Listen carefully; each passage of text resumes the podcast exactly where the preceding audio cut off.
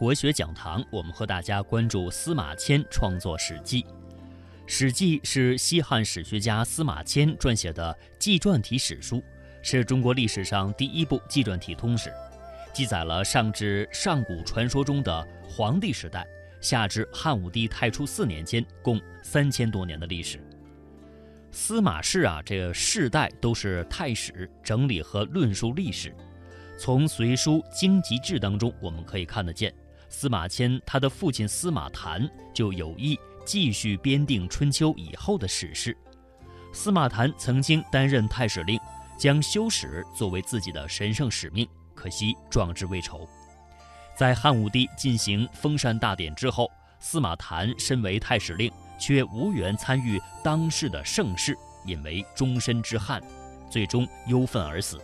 死前，他把遗志嘱咐了儿子司马迁，说：“于死，汝必为太史，吾望无所欲论著矣。”司马迁就回答道：“小子不敏，请息论先人所赐旧文。”那么从这段对话当中啊，就是说明了他父亲死前告诉司马迁说：“啊，我呢，马上就要死了，那你呢，也会接续我的这个太史令的职务。”不要忘记我所要论述、写书的这样的职责。司马迁回道：“虽然说，啊，我不是特别的聪明，但是呢，一定谨注您的这种言志。”可以看得见啊，司马迁他是秉承父亲的遗志完成史著的。《史记》当中呢，也可以看到他秉承先父的意思。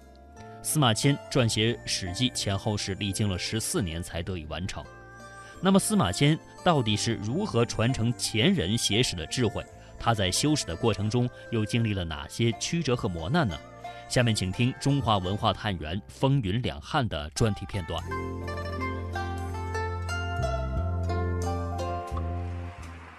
里康庄道海底隧道一号干线换行，到达目的地金紫荆广场，位于道路左侧。本次导航结束。这是我们再熟悉不过的电子导航地图软件在指引行车路线时的声音。随着我国在2007年成功将第一颗北斗导航卫星送入太空，现在无论内地还是香港、澳门地区，都可以更加精确和便捷地享受这项人类智慧带来的高科技成果。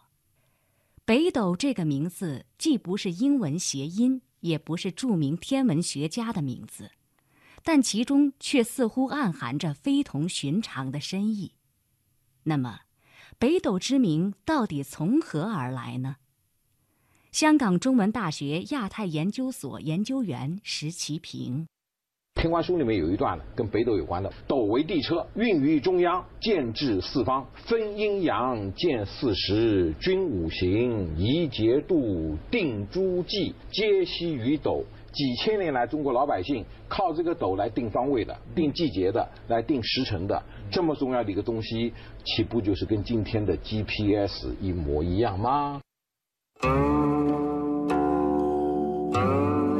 中国古代。把天空分为三元二十八宿，最早的完整文字记录见诸于《史记·天官书》，而《史记》的作者正是中国西汉时期伟大的史学家、文学家、思想家司马迁。其实，只要你仔细阅读《史记》中的《天官书》《隶书》等篇章，就可以知道司马迁还是古代著名的。天文星象学家，他完成了推古天变的任务，并在著作中明确表述为“究天人之际，通古今之变”。司马迁，今陕西省韩城县人，中国西汉伟大的天文星象学家、史学家、文学家、思想家，司马谈之子。官拜太史令，因为李陵将军战败之事做辩解，遭受宫刑，后任中书令。其后发奋继续完成所著史籍，被后世尊称为“史迁太史公”。他以其究天人之际、通古今之变、成一家之言的史实，创作了中国第一部纪传体通史《史记》。天文星象学家只是司马迁众多身份中的一个，在司马迁生活的汉代以及更久远的历史中，对于他的身份更普遍的说法应当是史官。史官这个官职在《汉书·艺文志》中是这样记载的：“古之王者，世有史官，君举必书，所以慎言行，昭法事也。”左史记言，右史记事，事为春秋，言为尚书。陕西历史博物馆研究员张维胜，在夏商时候已经产生史官了，当时他那个地位还不是很高，最晚可能在商代就有了。当时他是应该和这个占卜这个是联系在一起的。王朝肯定是有史官，就诸侯国也有史官，史官就产生比较早，呃，分的名目也比较多。起码有大史、内史、左史、右史，还有诸下史。像老子就做过那诸下的，就管收藏的。到后来呢，就是他就比较正规化了。你像到司马迁就是作为那个汉王朝的史官。史官过去还要分一个，就是记言的、记事的，就是你的言行，有的是记这个事件的。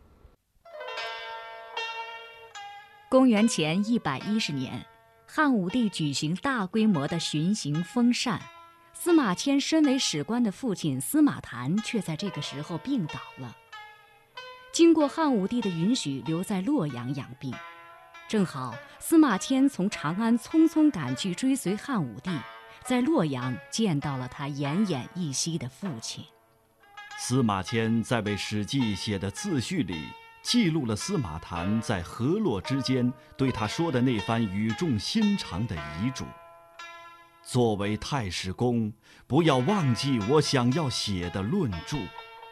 司马迁则对父亲发誓说：“我虽然不够聪明，但请允许我把您已经记录编排过的有关过去的传闻完整的书写出来，绝对不敢有缺漏。”所以，当这种记录历史的方式和前人的智慧传承到司马迁这里的时候，种种因素。也使他成为了一个集大成之人。河南省洛阳市博物馆研究员齐磊。他本身他家里边就有这个传统，然后他就想想，那既然是这样，那我就要做成一番事业，然后光耀我们家这个家族嘛，就就从从一直从古写到今。他那个时候还能接触到一些那个比较好一些文献。以前在这个在没有发现殷墟的时候，大家都觉得呀，这没文献记载，司马迁写的东西可能是杜撰的。哎，后来发现这个殷墟这个卜辞基本上是一模一样的，除了那个个别的有次序有颠倒，基本上一样。然后就证实司马迁这个人还是很严谨的。这都是对的，然后从而就反推关于这个夏以前的历史都是真的。由此看来，司马迁写《史记》绝不是偶然或是心血来潮，这其中有着前代王朝和古人先贤的莫大贡献。然而，除去过往的历史留给司马迁的各种创作条件，更多的人提到司马迁发奋写《史记》。往往会联想到他曾遭受过极其屈辱的宫刑。香港理工大学的学生吴牧童说，自己在学习汉代历史的时候，曾有过这样的疑问。学习汉代历史的时候，我知道《史记》在司马迁创作的非常了不起。老师说完之后，我就觉得他可以用纪传体的方式把历史写成这个样子，让人觉得很有阅读感，对人物的描写也很有主见。但是司马迁是个史官，他为什么会遭到这么重的刑罚呢？北京大学历史系研究员岳庆平。在汉武帝的时候，公元前九十九年啊，啊，也就汉武帝的天汉二年的时候，这个时候呢，司马迁呢只有四十七岁。汉武帝呢这时候派兵攻打匈奴，因为当时呢，这个有一个将领啊叫李陵投降了。那么司马迁认为这个李陵投降呢是迫不得已，所以呢，司马迁呢就在汉武帝的这个面前啊为李陵来辩护，结果呢就遭到汉武帝的批判，而且呢汉武帝非常生气，就给他放到监狱里了。实际上，这个当然司马迁呢是有两种选择，一种是选择呢就是选择死，那么还有一种选择给这种选择呢就是选择宫刑。当时司马迁呢在这种情况下，因为这个时候《史记》呢已经写了很多，所以呢他当时呢他就选择了这个宫刑。当然，根据现在我们这个研究呢，那么他下狱以后，给他更多的时间来写《史记》。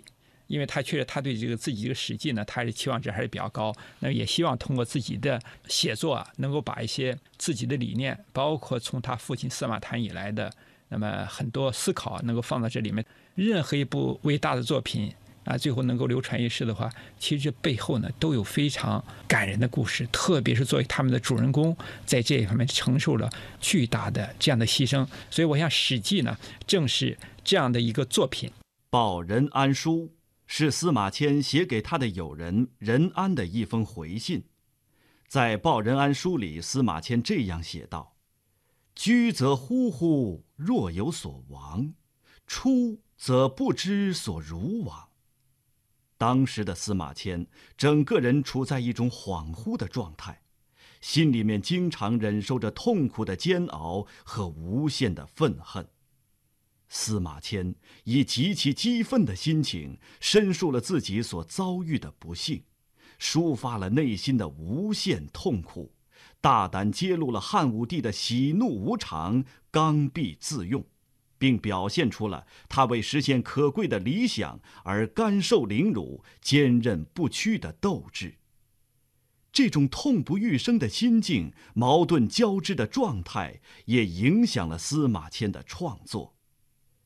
陕西历史博物馆研究员张维胜，司马迁曾经说过：“那个一个正常人不受辱的几条，过去不是有墨刑啊，有那个还有一种坤刑。”剃掉头发那种，好多刑罚，宫刑这是一种。司马迁就受到这以后，他的这个宫刑也是比较被人打击很大的一个刑罚。受到这以后，他就是要完成父他父亲的遗志，就要写史记。他曾经就是受前人先哲的一个影响，屈原那个就说受到不公平待遇。就是被排挤之后，负离骚嘛。左丘明受到不公正待遇，就是写的《春秋》《左传》，所以他就受这个激励，别人不公正待遇，所以奋发图强，要完成他那个宏大的一部史书。在《报任安书》中，司马迁提到：“亦欲以究天人之际，通古今之变，成一家之言。”那么司马迁究竟是站在什么样的立场上创作《史记》的呢？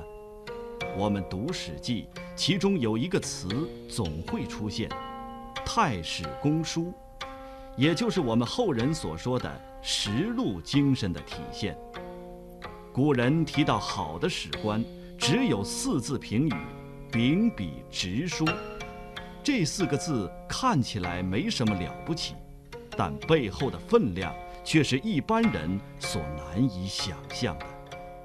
陕西历史博物馆研究员张维胜，写史记，它主要就是秉笔直书嘛。秉笔直书，这也就是史官就是最基本的一条原则。过去呢，那就是在先秦的时候就是这样，史官呢就是有有这方面的传统。秉笔直书就是史官就曾经被杀那个，但是其他的史官坚持继续要按时写。统治者就是杀也杀几个人不顶用，最后不杀了，还要秉笔直书，所以他还最后就只好默许了。历史是由人创造的，记录历史借助于文学的诗意功能，体现以人为本的精神指向，从而形成人们喜闻乐见的强烈的史诗效果，这便是《史记》的风格。司马迁强大的精神动力来自于立言的使命，来自于梳理和研究历史及其人物的过程。当他真正意识到自己在进行一项不朽的伟业时，也就同他笔下众多鲜活的人物成为了不朽。北京师范大学文学院教授李山，从史学角度来讲，司马迁的这个传记体。给后来的二十四史树立榜样，《史记》的故事有很多，我们今天也拍演电影、拍电视剧，反复在拍。另外，他的散文有很多人写，包括韩愈他们这些人都看他的文章的。有人就说说后代人看文章就看司马迁文集呢。司马迁这部书，他是要给天道做秘书，无论你是多高的权位，都要在一个最高的真理，在一个是非下，在王道下，每个人都要显出你的真相。在天幕之下，天道面前呐，头破血流更多，这是他的了不起。